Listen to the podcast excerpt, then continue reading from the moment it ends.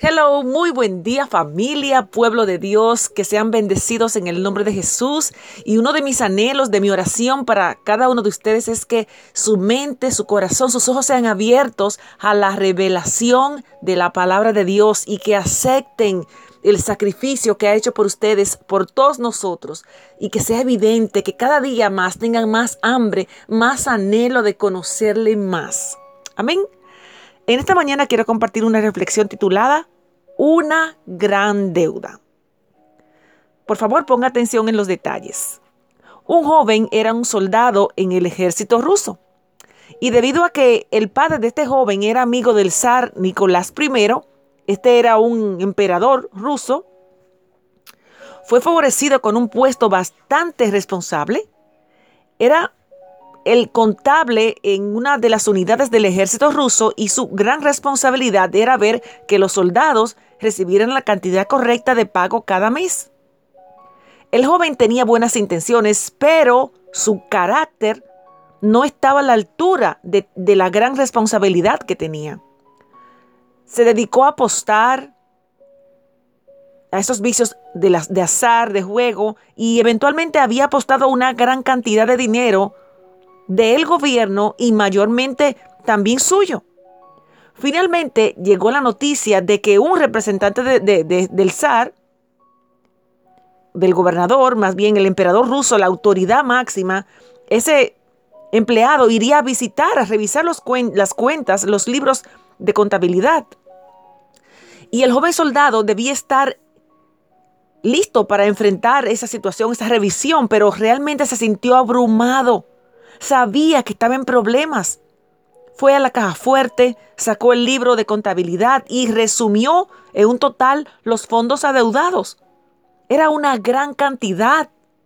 Luego miró sus propios ahorros y se dio cuenta que lo que tenía era muy poco. Estaba arruinado y una gran deuda. Concluyó quitarse la vida. Antes de esto, escribió a modo de resumen sus acciones y en la parte final inferior de, esta carta escribió, una gran deuda. ¿Quién puede pagar? Y decidió que a medianoche usaría su revólver y, y se moriría.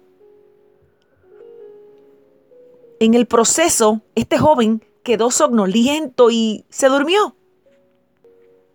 Esa misma noche, el zar Nicolás estaba haciendo rondas y vio la luz encendida de su habitación. Entró, vio al joven dormido y lo reconoció.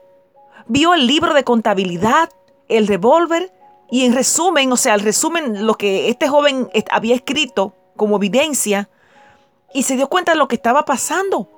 Entonces vio las palabras, una gran deuda. ¿Quién puede pagar? Escribió una palabra y se fue. El joven se despertó tiempo más tarde y se dio cuenta de que había pasado la medianoche.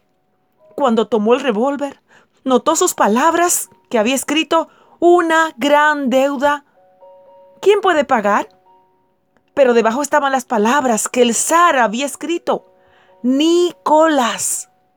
Su firma era evidente. El joven soldado se dio cuenta de que su secreto era conocido. El rey había visto el libro. Sabe la verdad. Sabe que soy culpable. Pero aún así me ha perdonado.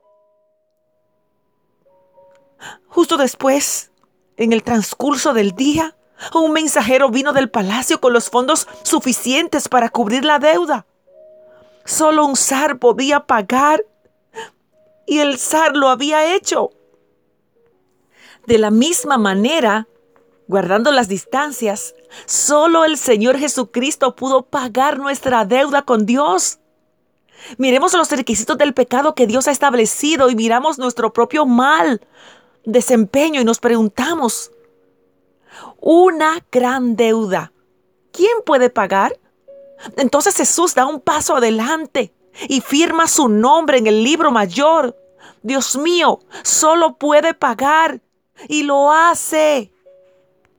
Y les dejo con una cita hermosa, Romanos 3, capítulo, capítulo 3, verso 24 al 26. Bendecido día.